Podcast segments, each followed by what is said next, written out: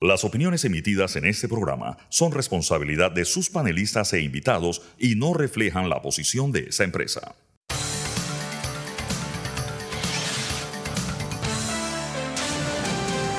Mesa de Periodistas.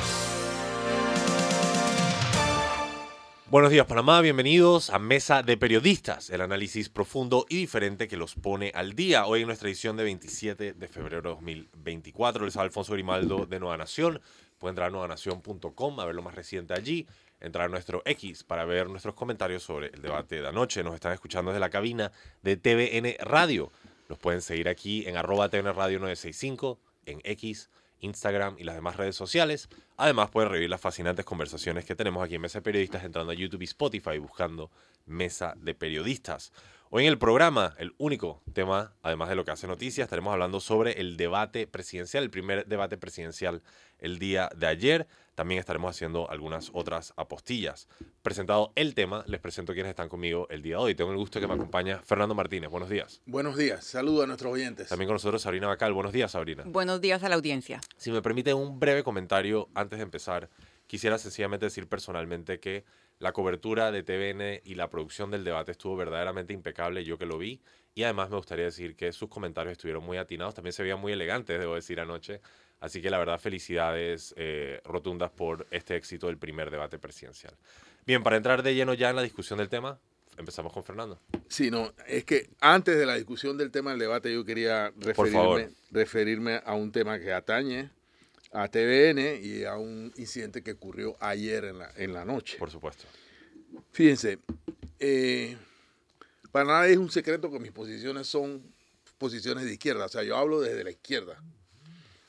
Eh, y desde la izquierda quiero señalar lo siguiente.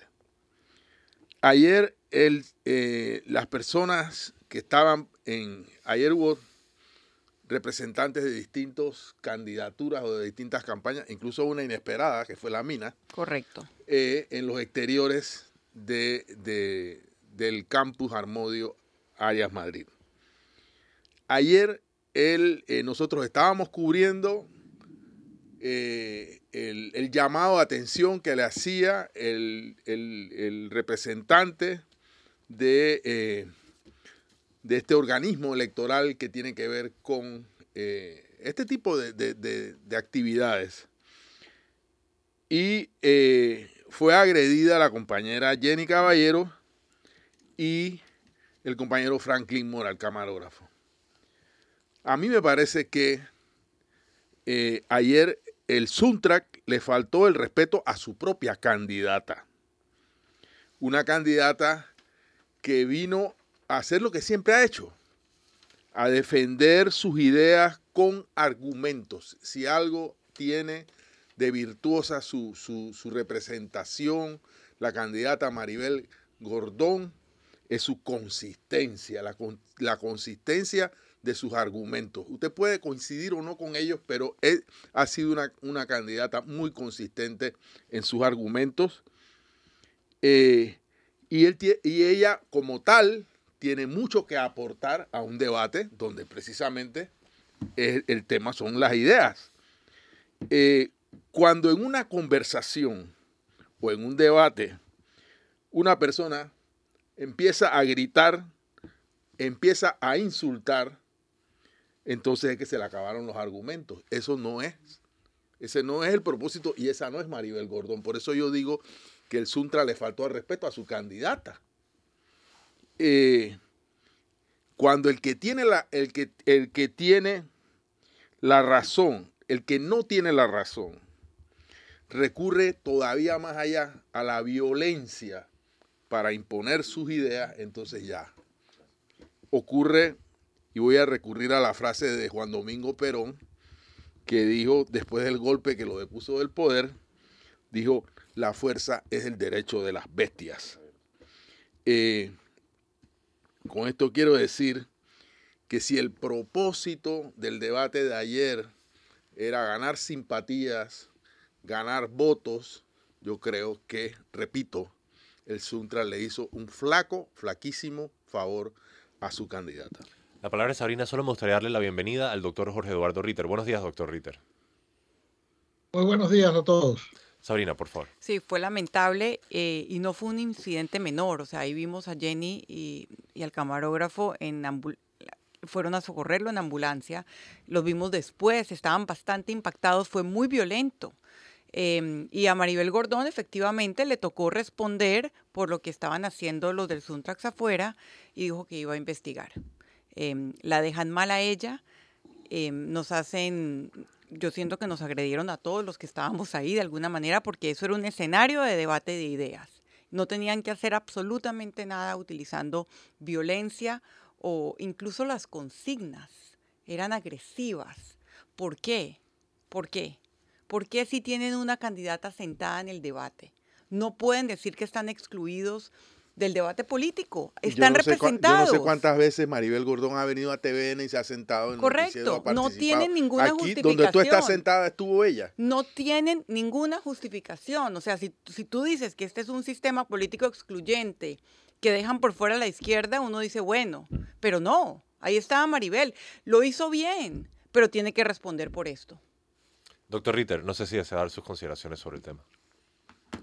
Eh, definitivamente un hecho eh, lamentable, eh, que, pero que nada debiera opacar, ni para nosotros, por supuesto, importante solidarizarnos con los periodistas, pero no debiera eso, digamos, desviarnos del, de comentar lo que ocurrió adentro, porque esto fue un incidente, no es un incidente menor, pero que no debe ser el foco de lo que ocurrió ayer, que es, creo yo, lo que ocurrió afuera, lamentable sí, pero vamos a lo que ocurrió adentro. Sin duda. Em, sencillamente porque tenemos tres cambios, voy a pedir el primero en este momento y cuando regresamos entramos de lleno en materia de debate, habiendo hecho los descargos. Están escuchando Mesa de Periodistas, el análisis profundo y diferente que los pone al día. Manténganse en sintonía. Ya regresamos con toda la información. micro y pequeña empresa nosotros hemos...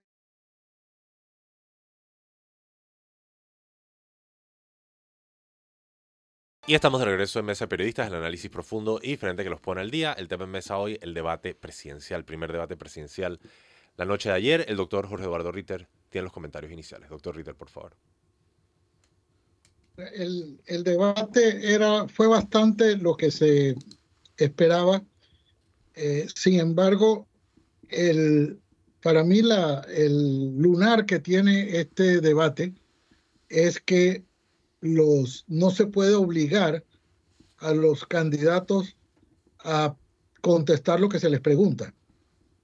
Mm. Eh, una de las, de las, digamos, constantes que hubo eh, desde el primer, desde la primera respuesta al primero, uno se pudo dar cuenta de que allí iban con, algunos candidatos iban a ir con consignas eh, preestablecidas, con unos memorizados, si se quiere, y que no se iban a referir a los temas que se les preguntaran. Eh, me refiero, por ejemplo, tengo que poner a título ejemplo, que fue el primero y fue lo que dio la tónica de lo demás. La primera pregunta que se le hizo al primer candidato fue por los migrantes del Darién que fue a Ricardo Lombana. No contestó una sola palabra de los migrantes de Darién, sino que dijo más bien, cosa que además me pareció ofensiva y que de alguna forma contradice o viola la norma misma del debate, que los mayores ladrones del país estaban en ese escenario. Que me pareció eh, la, la, primera regla que le dio Castalia que se deben referir con respeto a sus adversarios. Dijo que los mayores ladrones del país estaban en ese escenario lo cual ya de salida te dice, este es el talante de, del debate, al menos el, el de este, este candidato. Y después, sí, y después otros siguieron la parte de cuando el, un candidato le pregunta a otro, se aprovechó, yo digo que vamos a decir que es legítimo, pero no es la regla del debate, para argumentar sobre sí mismo. Es decir, no le preguntaba al, al además ese, el, el, los candidatos no, están, no les va bien el papel de periodista, porque no, les no le preguntaban, sino que se aprovechaba para, para algún, algún comentario. Yo creo, por ejemplo, que los temas debieran iniciarse.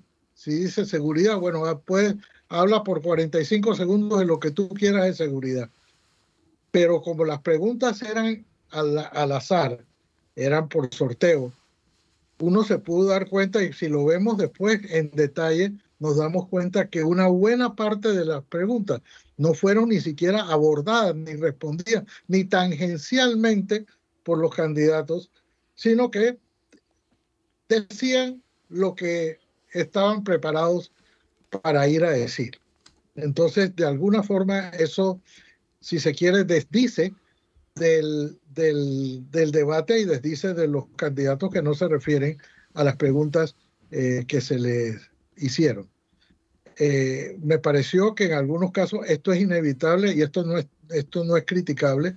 Algunos, hubo algunas eh, menciones de carácter personal sobre las políticas de uno u otro candidato, eso es, eso es inevitable. Para eso es el debate Deploro, sí, algunas referencias de carácter eh, personal eh, que, se, que se hicieron.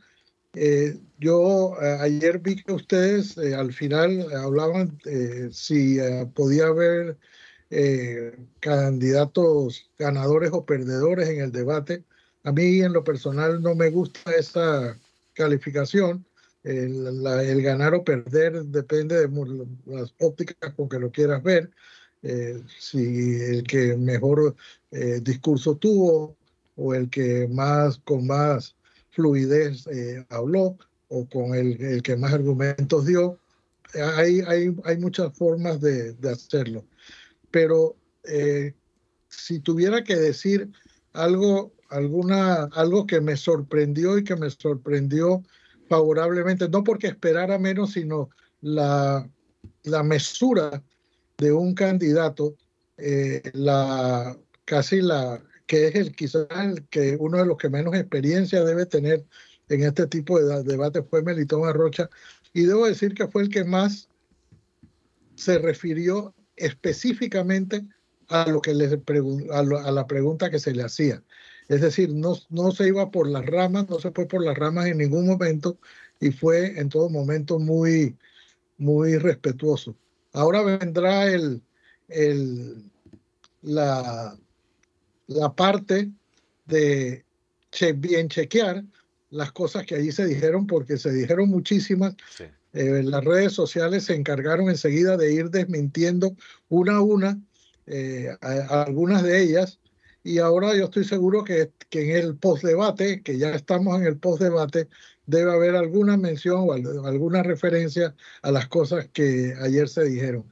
Pero en general me parece que fue un intercambio eh, importante, más que para conocer las propuestas, porque muchas propuestas fueron vamos a hacer sin, sin, que, sin que se dijera cómo ni cuándo, pero sí para conocer el más importante que las propuestas, que estoy seguro que nadie puede salir de aquí con, con muy pocas cosas concretas que se dijeron de cómo se iba a hacer, distinto de construir, construir, invertir, eh, crear empleo, crear 500 mil empleos, inyectar 3 mil millones de dólares al programa.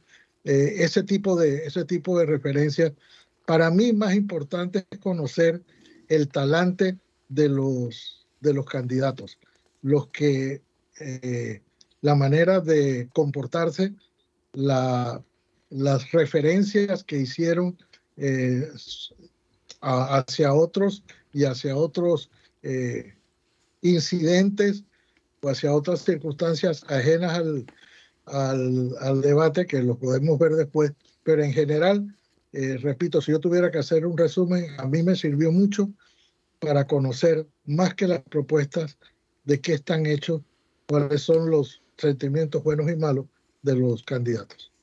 Eh, muchas gracias, doctor Ritter, por su análisis y la verdad es que definitivamente el debate sirve como una buena vitrina para ver el talante y la manera, como usted dijo, de muchas de estas personas. Yo también tengo algunos comentarios que podría compartir bastante breve. Eh, inicio solo dando el prefacio de que soy el más amateur en análisis político de la mesa, así que tomen eso en consideración. Eh, el equipo de Nueva Nación hizo un watch party para ver el debate y poder dar los comentarios en las redes sociales. Pueden ver todo el desglose en arroba Nueva Nación en Twitter. Mis comentarios personales son, primero que todo, que fue un buen debate. O sea, hay gente que dijo, está aburrido, eso no es el punto de un debate. O sea, esta es la democracia, esta es una tarea, esto es como lavarse los dientes. Hay que ver el debate, hay que entender a estos candidatos, más si hay un enorme número de indecisos eh, en la masa electoral. Me pareció excelente la técnica del micrófono eh, apagado. Me parece que muchas veces en los debates, incluso en otros países, la gente se sale el tiesto, habla más de lo que la moderación permite. Se vuelve una disputa con el moderador, que si sí, que si no puede hablar. Esto apagar el micrófono está brillante y también, en cierta forma, eh, mantiene el espíritu democrático de que sí, estas personas son importantes, sí están corriendo para ser presidentes, pero ellos también deben obedecer las reglas. De hecho, más que nadie más, los presidentes son los que deben obedecer las reglas. Eh, sí hubo propuestas. Hubo un importante número de propuestas y Nueva Nación ahorita mismo las está consolidando todas para hacer un eh, documento donde las presentamos. Eh, por ejemplo, una de las que más se mencionó, fue mencionada por varios candidatos de hecho, fue instalar cámaras de videovigilancia a lo largo de todo el país, eh, cuando se está hablando en el bloque de inseguridad. Y son este tipo de propuestas las que interesantemente se comparten entre candidatos e incluso podrían sobrevivir irrelevante quien gane. Y ya para terminar, entro a los comentarios personales, seré bastante breve. Lombana llegó con una estrategia de diferenciación y le funcionó. Nosotros en el equipo de Nueva Nación decíamos que Lombana casi que parecía un mago porque se la pasaba sacando de la chistera su diploma, las propuestas, un conejo. Entonces fue bastante interesante ese uso de herramientas visuales durante el debate. Eh, el candidato José Carrizo, debo admitir que presentó algunas propuestas bastante interesantes, pero sin duda le pesa la pobre ejecución de este gobierno y por alguna razón eso, al menos en mi caso personal, hace que todo lo que él dice se reciba con un tipo de escepticismo sobre si de verdad es capaz de ejecutar estas cosas, considerando todas las promesas que ha hecho este gobierno y no se han podido lograr. Por su lado, el candidato Martín Torrijos se mostró en lo que yo llamaría su forma presidencial. Esta es una persona que ya ha sido presidente, sabe cómo verse presidente, sabe cómo hablar como presidente, aunque eh, al final del debate mostró algo de su temperamento en una disputa con Lombana sobre el tema de precisamente cuándo había sido contratado, etcétera. Ahí se le mostró, se, vimos algo de la personalidad no presidencial de Martín. Eso fue bastante interesante. La diputada Zulay admito que lo hizo relativamente bien. No siento que lo hizo particularmente, o sea, considerando quién es ella, etcétera. Hubo ataques, hubo algún tipo de remostraciones entre distintos candidatos, pero en comparación a lo que hemos visto de la diputada a lo largo de su historia, siento que fue una ejecución relativamente buena. El, eh, el diputado, el candidato Rómulo Rux, no sé honestamente si se pudo lucir. En un momento dijo que durante su gobierno se crearían medio millón de empleos, lo cual me sonó absolutamente ridículo. Siento que eso demuestra algún tipo de... Como si yo dijera, dije, mañana le voy a dar a todo el mundo 10 mil millones de dólares. O sea, como que, espérate, ¿qué, ¿qué te están diciendo tus analistas y qué te dicen tus asesores de que tú piensas que esto es una posibilidad? La candidata Maribel Gordón lo hizo muy bien, argumentos excelentes. Honestamente me dolió que se quedaba sin tiempo todo el tiempo. En un momento ni siquiera pudo completar la pregunta. Eso tiene que ver con su cadencia y la forma en la que ella va hablando y dando sus argumentos. Y bueno, sencillamente este debate tiene una limitación temporal que se debe obedecer. Pero me parece que argumentó muy bien. Y termino diciendo que, y ahí consigo con el doctor Ritter, la sorpresa de la noche fue Melitón Arrocha. Eh, yo no me lo esperaba. Eh, definitivamente la gente con la que estaba viendo el debate le pareció muy interesante cómo lo hizo, una ejecución muy elegante, barbas, finas, pero también mantuvo ciertos argumentos.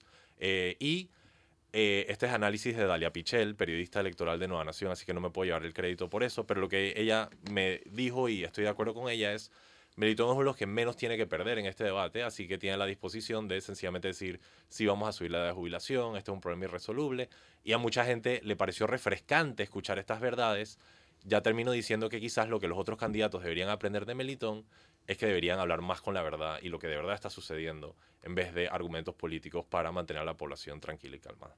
Bien, ya, eso es lo mío. Eh, vamos con Sabrina. Bueno, em, un tema que me preocupaba que podía ser tema, y es la victimización de Martinelli, no fue tema. Yo creo que eso fue un éxito del debate. Si bien no se profundizaron en las temáticas, em, porque no había suficiente tiempo, porque el debate, tal y como lo dijo el doctor Ritter, fue más como un cruce de, de dardos donde pudimos ver las personalidades, me alegra eh, que Martinelli verdaderamente haya estado ausente porque está condenado y está asilado en la Embajada de Nicaragua. Me preocupaba que así como en los comerciales estuviera como omnipresente, algo así como Trump en los debates republicanos. Así que eh, eso creo que fue muy bueno. Em, yo creo que cuando hay siete candidatos con tan poco tiempo, con tantos temas, aquí se compite es por, por la recordación, por la atención. O sea, aquí se compite por a quién mencionas al día siguiente. Entonces, en ese sentido, em, Melitón, Melitón, eh, nadie esperaba, nadie, no tenía nada que perder, las expectativas eran bajas. Em, es visto como un candidato secundario que anoche tomó papeles protagónicos, así que definitivamente Melitón, de los, de los candidatos principales, me parece que fueron protagónicos tanto Ricardo Lombana como Martín Torrijos, cada uno en su estilo. Eso no quiere decir que estoy de acuerdo con los estilos. Ricardo Lombana muy agresivo, muy agresivo, pero con mucha capacidad de improvisación en las, en las repreguntas.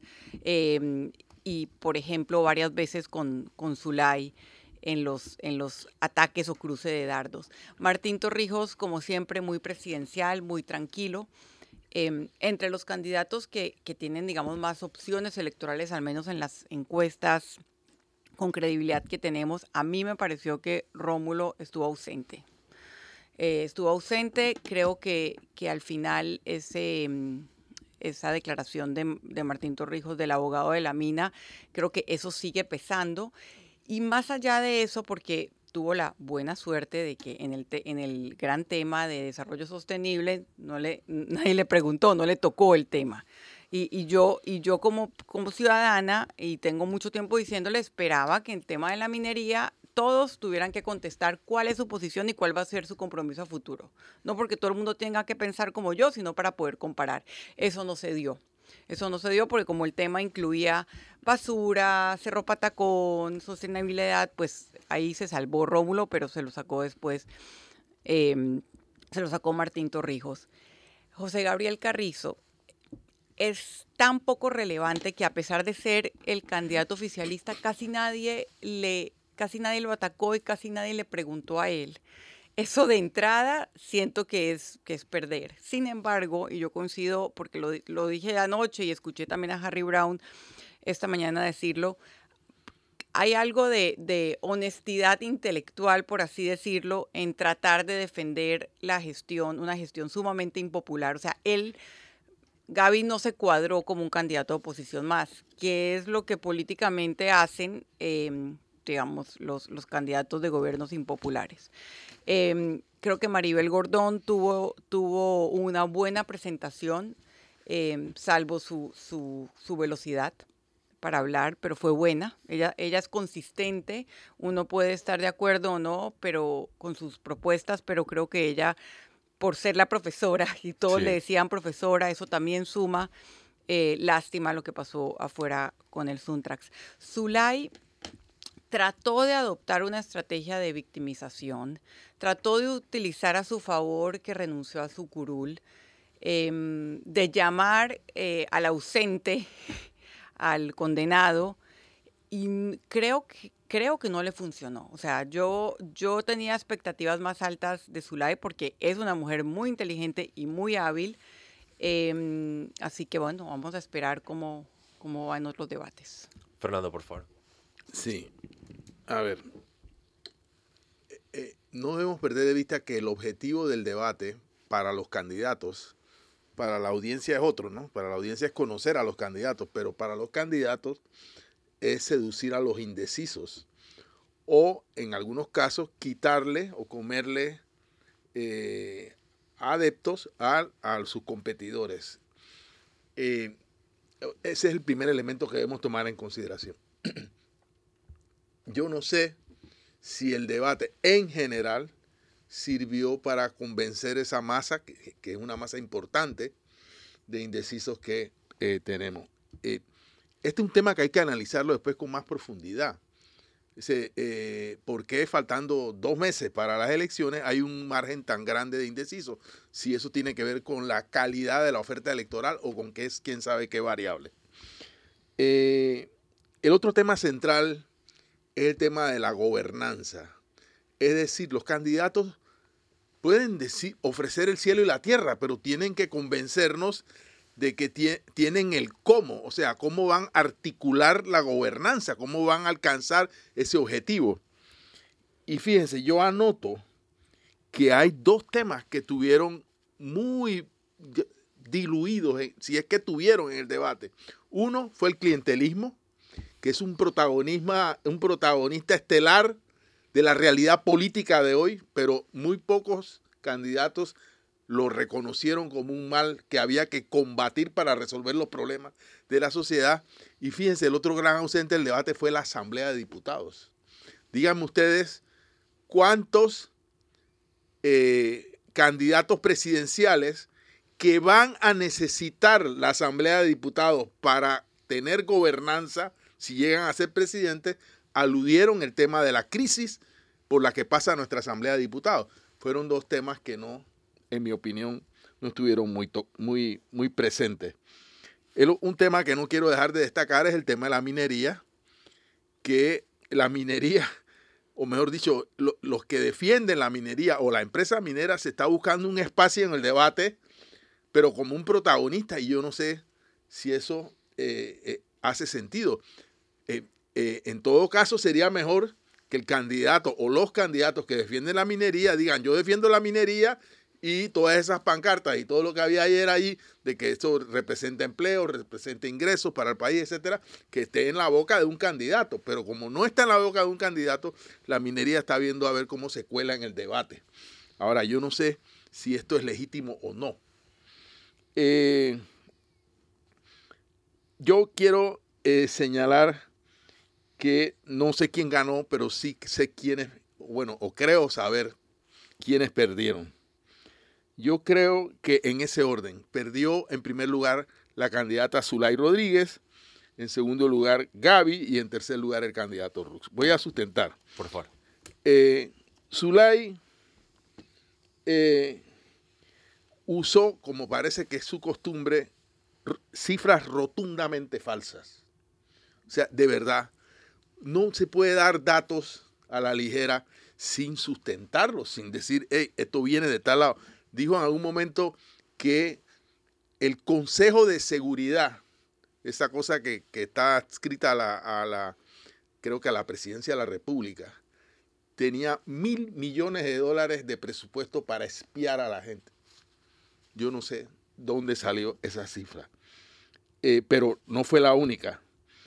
Eh, también ella puso una noticia en cartelera porque mañana era la audiencia de imputación según el procedimiento de que la Corte juzga a los diputados y los diputados juzgan a la Corte.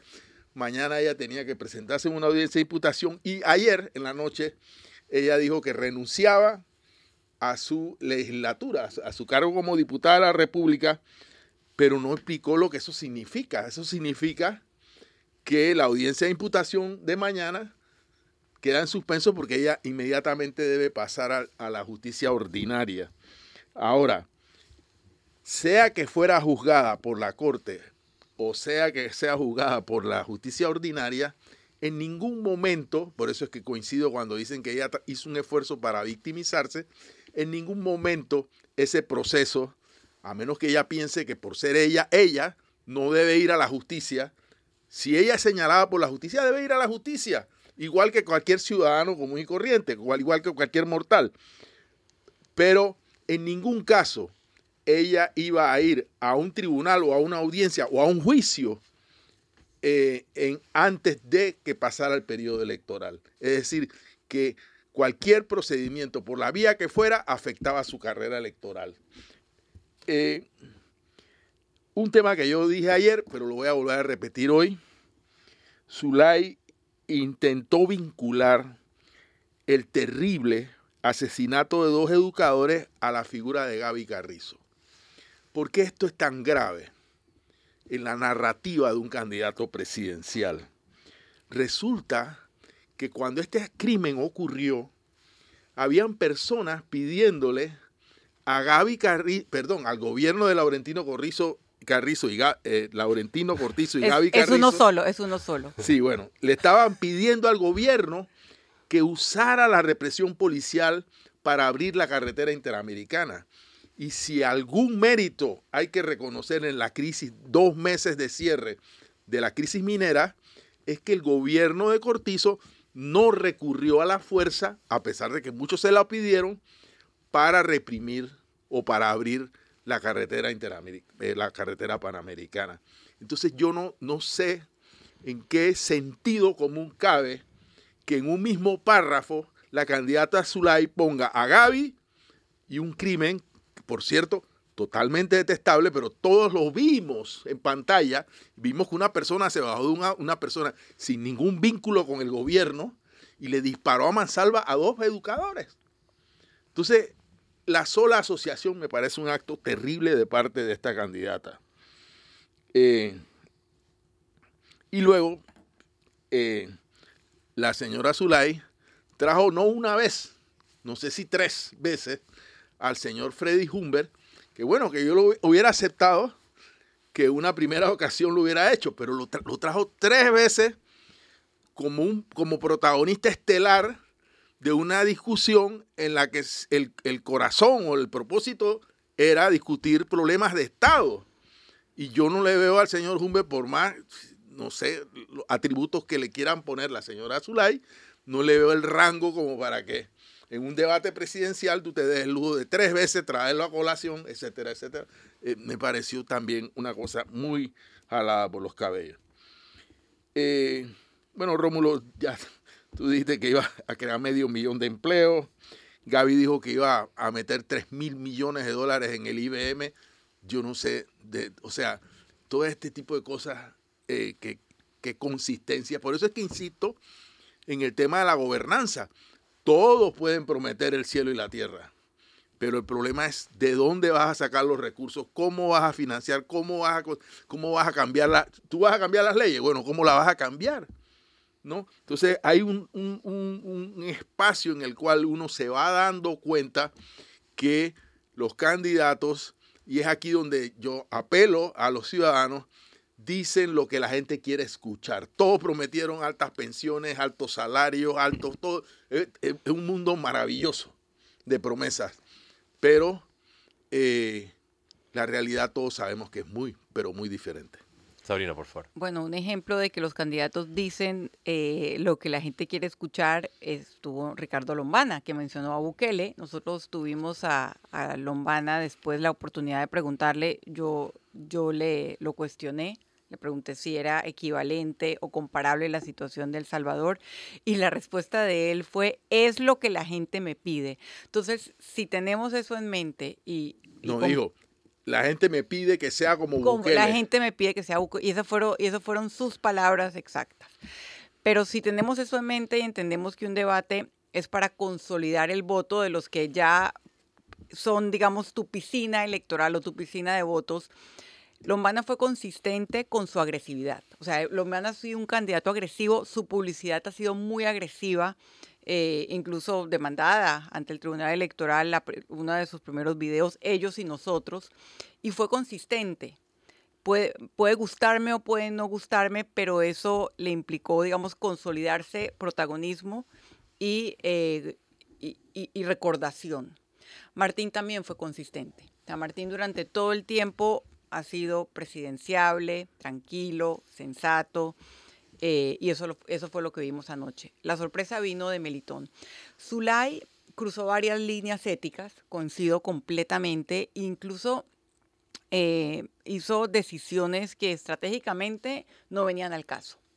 No entiendo por qué ella no aprovechó más el tema minero o el tema de sus, de sus cuestionamientos al gobierno y se obsesionó literalmente con una figura del pasado. Eso es periódico de ayer. O sea, Federico Humbert, ¿quién se acuerda de Federico Humbert en este país? Le hubiera ido mejor, pensaría yo, eh, si su estrategia es atacar, eh, tomar temas, digamos, más, más actuales o más, más relevantes para, para el debate. Doctor Ritter, comentarios antes del cambio.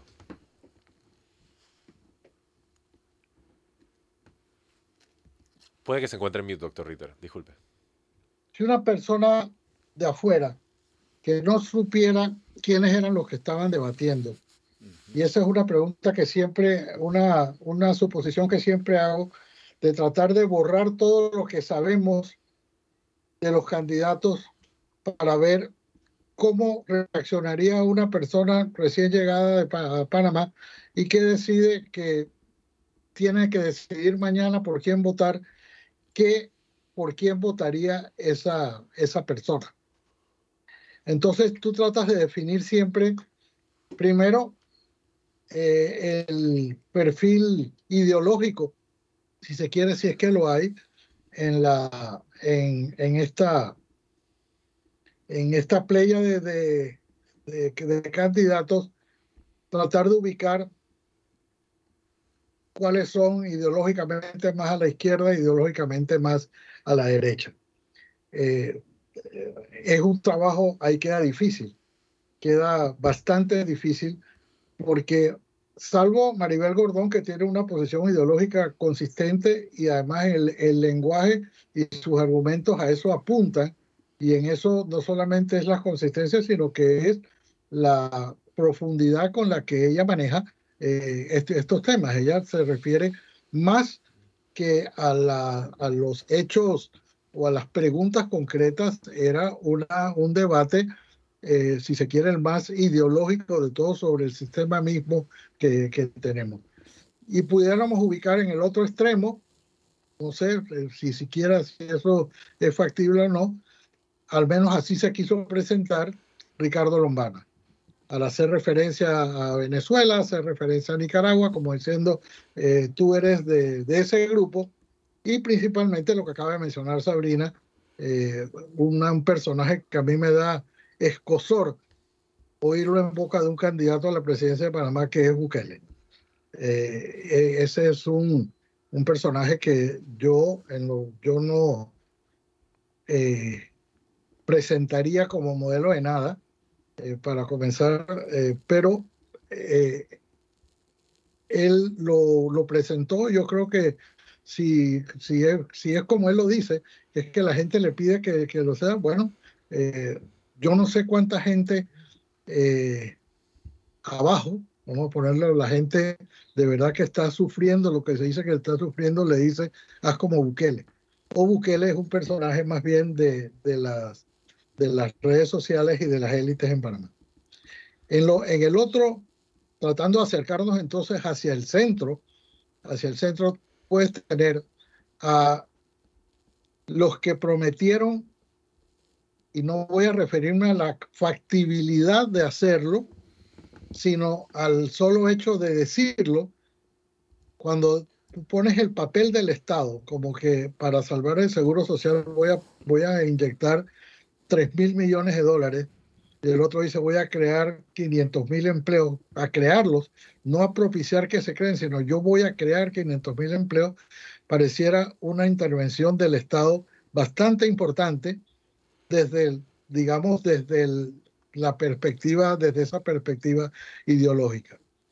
Y nosotros tenemos entonces a, a candidatos como eh, los que al final eh, se limitaron a propuestas que, repito, sin entrar mucho a cómo es que las van a, realizar, pero propuestas que suenan eh, un poco más centradas, eh, si se quiere, y alejado de los polos ideológicos en esta, en esta materia. Yo desafortunadamente no tengo una persona que no esté contaminada ya por la política, porque todas las personas que yo conozco saben de esto y, no tenía nadie que hubiera podido quizás llamar a un amigo que se aguantara dos horas y media de programa sin saber ni de quiénes eran ni qué estaban proponiendo para que me dijera quién le había parecido mejor. Pero el, el, y, y, que además no tiene eso ninguna, ninguna relevancia. Para mí, la importancia de ayer es, repito, el, el talante y a lo mejor si no decides por quién quieres votar, a lo mejor sí te dice por quién no vas a votar, o, o, en esa gama de indecisos. Yo no sé si los indecisos, que eso es una pregunta que no se hace, si tú eres, estás indeciso entre dos, entre tres, entre cuatro o entre ocho, o estás solo indeciso entre dos o entre tres. Porque si estás eh, indeciso entre 8 o entre 7, como, bueno, como fue ayer el debate, a lo mejor el debate sí te sirve para decir, bueno, ya excluyo a uno, o excluyo a dos, o excluyo a tres, porque estos no son personas que me suenan presidenciables. Esa, esa es una, eso podría ser un resultado.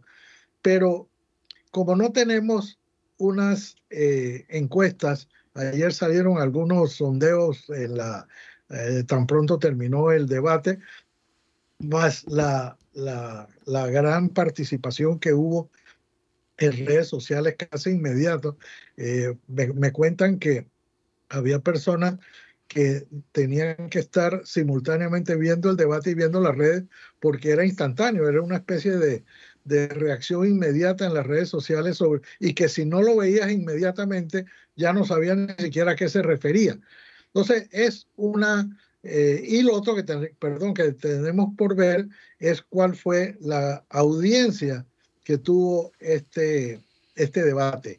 Eh, era en las, en las dos principales eh, televisoras, fue una cadena producida por TVN, pero en cadena con, con Medcom también, para ver cuál fue la audiencia del debate y cómo, si subió o bajó en intensidad a medida que avanzaba la noche, o en lo que algunos dicen el aburrimiento, fue derrotando a, la, a esa audiencia y, y, bajó. Eso solamente podemos verlo con algunos números que en este momento no tenemos. Muchas gracias, doctor Ritter. Vamos al siguiente cambio. Cuando regresamos, algunas últimas aristas sobre el tema del debate presidencial, también lo que hace noticia. Manténganse en sintonía, están escuchando Mesa de Periodistas, el análisis profundo y diferente que los pone al día. Ya regresamos. Y estamos de regreso en Mesa de Periodistas, el análisis profundo y diferente que los pone al día. Brevemente les recuerdo, les Alfonso Grimaldo, me acompañan Fernando Martínez, Sabrina Bacal y el doctor Jorge Eduardo Ritter. Quedan 10 minutos de programa. Todos tenemos distintas aristas que mencionar sobre el tema del debate presidencial. Yo seré breve y sencillamente leeré, leeré algunos de los comentarios que hicieron los eh, candidatos anoche por si alguien desea comentar sobre eso. Por ejemplo, uno fue cuando el candidato Melitón Arroncha mencionó que él no estaba seguro de que la población había rechazado totalmente eh, el tema del desarrollo minero y que él estaría buscando un plebiscito. Esto va dentro de su estrategia de poder decir cosas que quizás a los otros candidatos se le dificultarían. Eh, el candidato Martín Torrijos en un momento se refirió a la postura o a la tónica del señor Lombana diciendo, este señor ha venido un poco agresivo. Eso me pareció interesante porque en cierta forma es como que esa agresividad que tú traes no es lo que aquí valoramos, sino lo que la gente valora es mi calma presidencial. Me pareció una forma interesante de eh, contrarrestar eh, la proactividad agresiva del señor Lombana. Eh, un comentario que me pareció bastante fuerte fue cuando Maribel Gordón, en respuesta a otro candidato, dijo, ya veo lo que está pasando aquí, es que ustedes piensan que son los pobres los que están destruyendo el país, pero en efecto son ustedes los que lo están haciendo. Eso me pareció bastante poderoso. Cuando el candidato Carrizo le pregunta a Maribel Gordón, ¿incluirá usted a la iglesia en la lucha contra el crimen? Como que intentando perfilarse del lado conservador y argumentando que el lado de la izquierda quizás no tendría tanto eh, elemento religioso el candidato Arrocha cuando sacó un programa llamado eh, No dejar a ningún muchacho atrás, eso es un eco directo de George Bush, No Child Left Behind en el 2001, eh, un programa implementado en Estados Unidos que tiene que ver con la estandarización del sistema educativo. Eh, el momento en el que el candidato Carrizo dijo, Panamá se percibe internacionalmente tan seguro como Francia. Eso dio para todos los memes. Bueno, eh, y alguien dijo, bueno, que se compró un boleto a Francia, eh, pero e, este tema de la percepción y el hecho de para quién está gobernando el gobierno, para la percepción internacional o para el sector doméstico. Y finalmente, cuando Lombana le pregunta a Maribel Gordón, ¿usted cree en la democracia? Eso me pareció bastante rudo y agresivo. Claramente cree en la democracia, está participando en un debate presidencial, pero la quería vincular estos temas de Cuba, Venezuela y Nicaragua dentro de su gesto. Nada, en fin, algunas selecciones de comentarios que dijeron que quizás den para qué hablar. Le paso la palabra ahora a Fernando para que comentes ya sobre eso lo que desees. Sí, yo creo que eh, debemos mirar hacia los otros debates también un poquito, echar una mirada hacia adelante. Eh, voy a dejar por fuera el de las PADE, que es el que sigue, porque tiene un formato creo que, que responde a una, a, un, a una convención internacional, un formato internacional, por decirlo de alguna manera, tiene eh, la llamatividad de que son jóvenes, jóvenes que ellos mismos han elaborado los cuestionamientos, etcétera. Pero luego está el tercer debate, que es el que eh, organiza la Cámara de Comercio.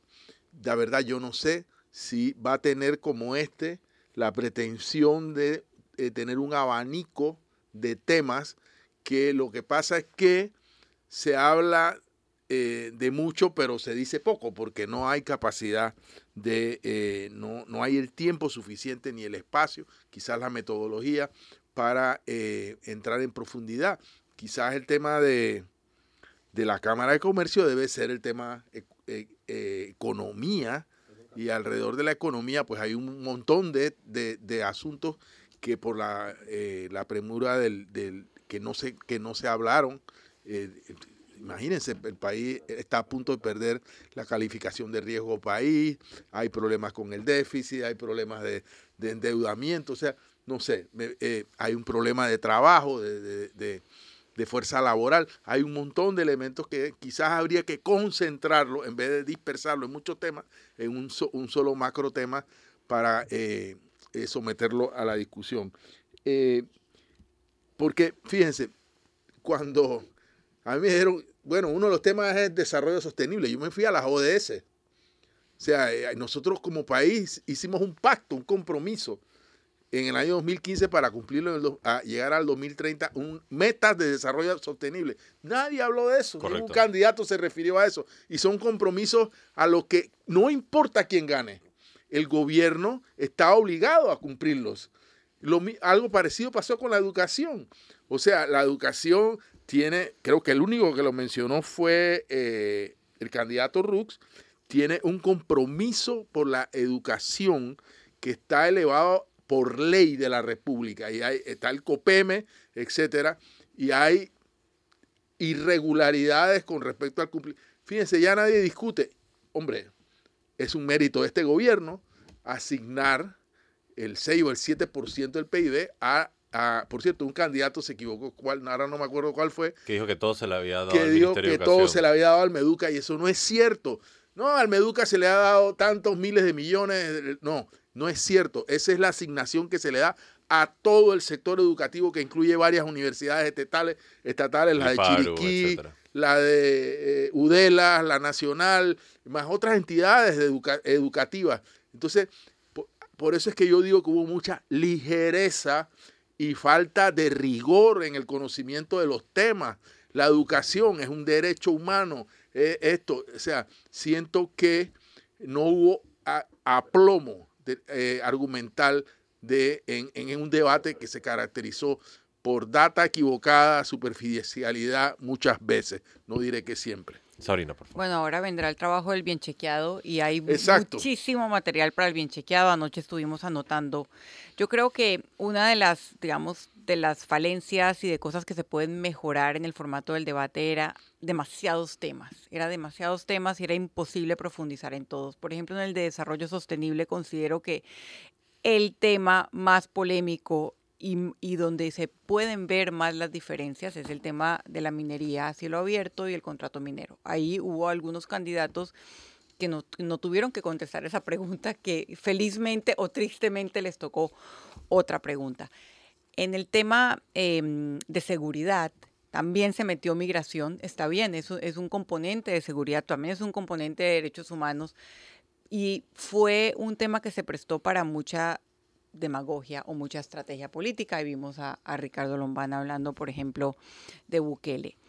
Yo considero que el tema de la caja del Seguro Social es tan técnico, complejo y profundo que es muy difícil tenerlo como un, o sea, dentro de un grupo de temas.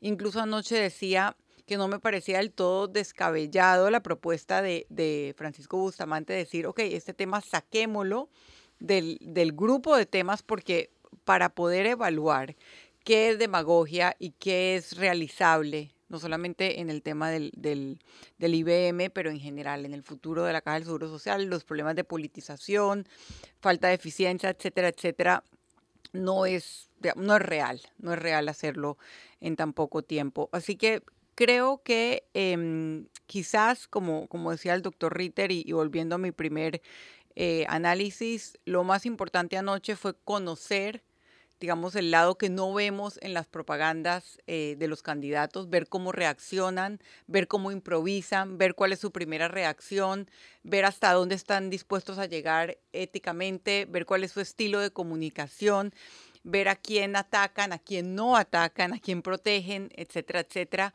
más que eh, ahondar en, los, en los problemas del país, porque para ser justos era muy poco tiempo, era muy poco tiempo para hacer eso y, bueno, de entrada eh, se dedicaron a lo segundo, a la estrategia política y no a las propuestas, y no a responder. Doctor Ritter, el análisis de cierre suyo. El, para el futuro debates, me parece primero que el Tribunal Electoral debe dejar de lado las, las dudas, establecer un reglamento que han cambiado ya no sé cuántas veces. Eh, ayer, por ejemplo, yo estaba revisando el, el primero y, y, en efecto el debate decía, el, reglamento de debate decía que no se podían llevar documentos, sino solamente se le iba a proveer a cada uno de una hoja de papel una hoja y, un lápiz para que pudieran hacer anotaciones. Después, después cuando eh, Lombana comenzó a sacar cosas, me dijo, bueno, ¿qué, ¿qué, habrá pasado? Y después él mismo explicó que es que el viernes cambiaron las reglas y dijeron sí pueden traer, sí pueden traer documentos. Lo segundo, de esto no sé cómo, cómo hacerlo si son los candidatos los que tienen la palabra. Yo he visto muchos debates en otros países y los, los organizadores o los, los, los que dirigen el debate, los que preguntan, eh, le dicen, señor, usted no ha contestado la pregunta y tiene 30 segundos para, para contestarla. Y si no la pregunta, bueno, perdió su oportunidad. El candidato no, no contestó la pregunta que se le hicieron. Y se le dice a sí mismo, no contestó la pregunta.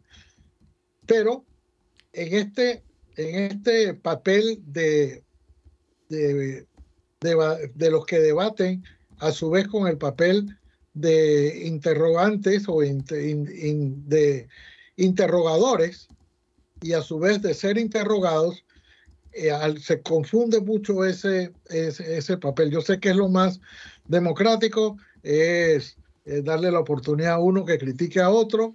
Eh, y, y, se veía ayer muy a las claras a dónde iban dirigidos la mayor parte de los, de, la pregunta. Es más, en algún momento hasta tuvieron que decir, no, ya a ese no le puedes preguntar porque ya a él le preguntaron.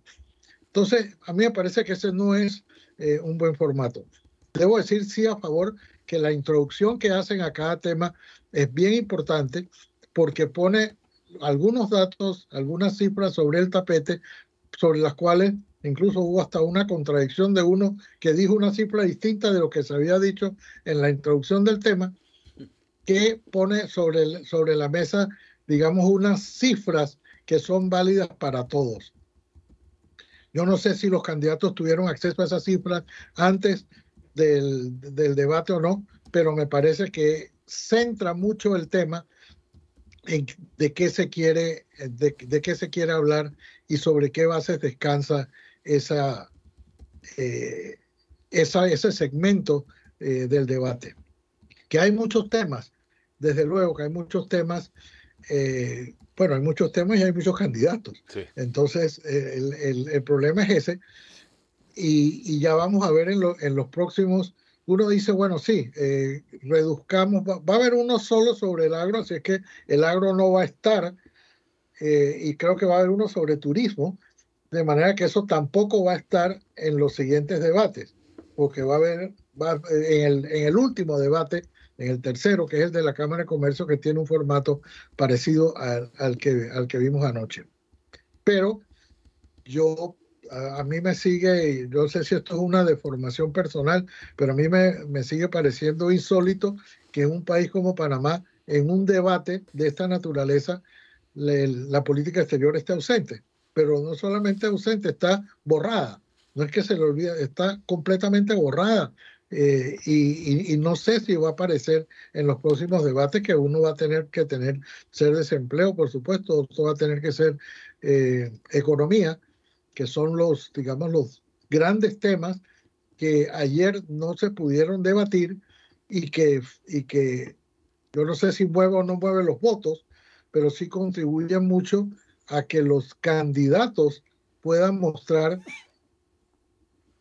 cuánto cuánto manejan eh, eh, estos temas. Hay que recordar que nosotros vamos a elegir un a un presidente que va a tener una muy, muy difícil situación económica, una situación financiera del país eh, absolutamente desastrosa, que va a ser la herencia de, de este gobierno y por lo tanto la economía es importante y, y, la política exterior en Panamá siempre ha sido importante porque además está relacionado una con la otra. Todo el asunto de, la, de, las, de las listas y de, y de la eh, posicionamiento de Panamá en el mundo es un tema para el próximo eh, presidente. Es un tema también en el que el actual presidente ha estado por completo ausente.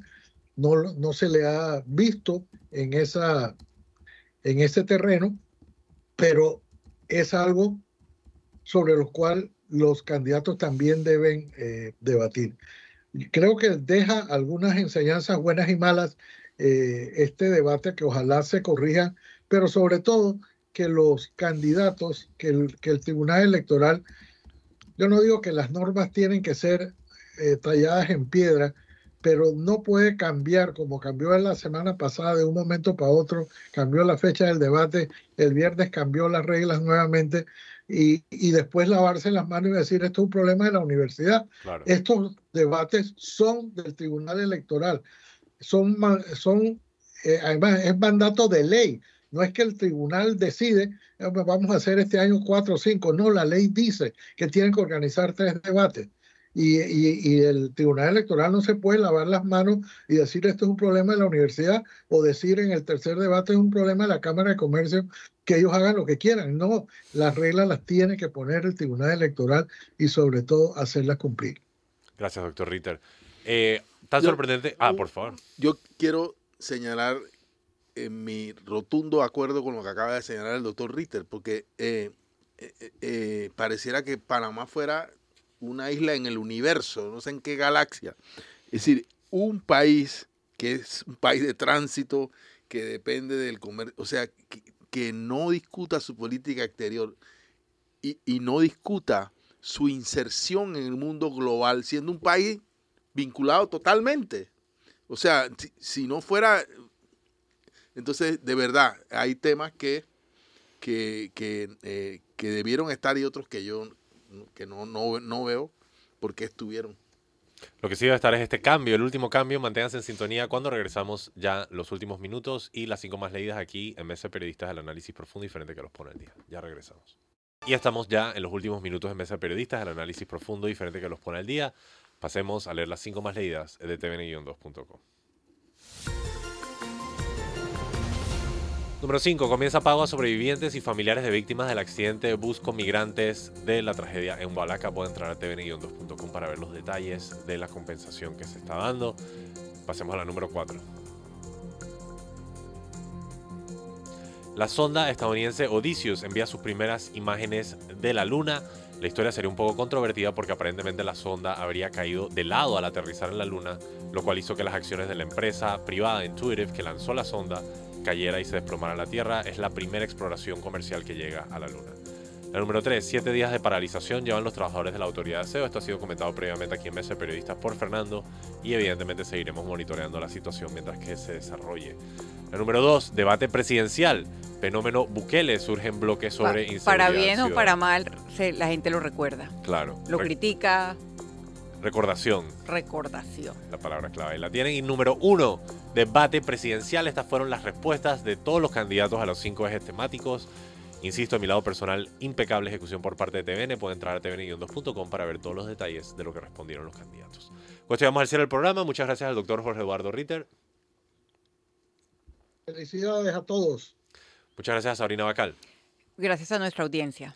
Muchas gracias a Fernando Martínez. Saludos a nuestros oyentes. Y sobre todo, como siempre, muchas gracias a ustedes, nuestro querido público. Les recuerdo que tiene una cita mañana a las 8 de la mañana aquí en Mesa Periodistas. Análisis profundo y diferente que los pone al día. Feliz martes.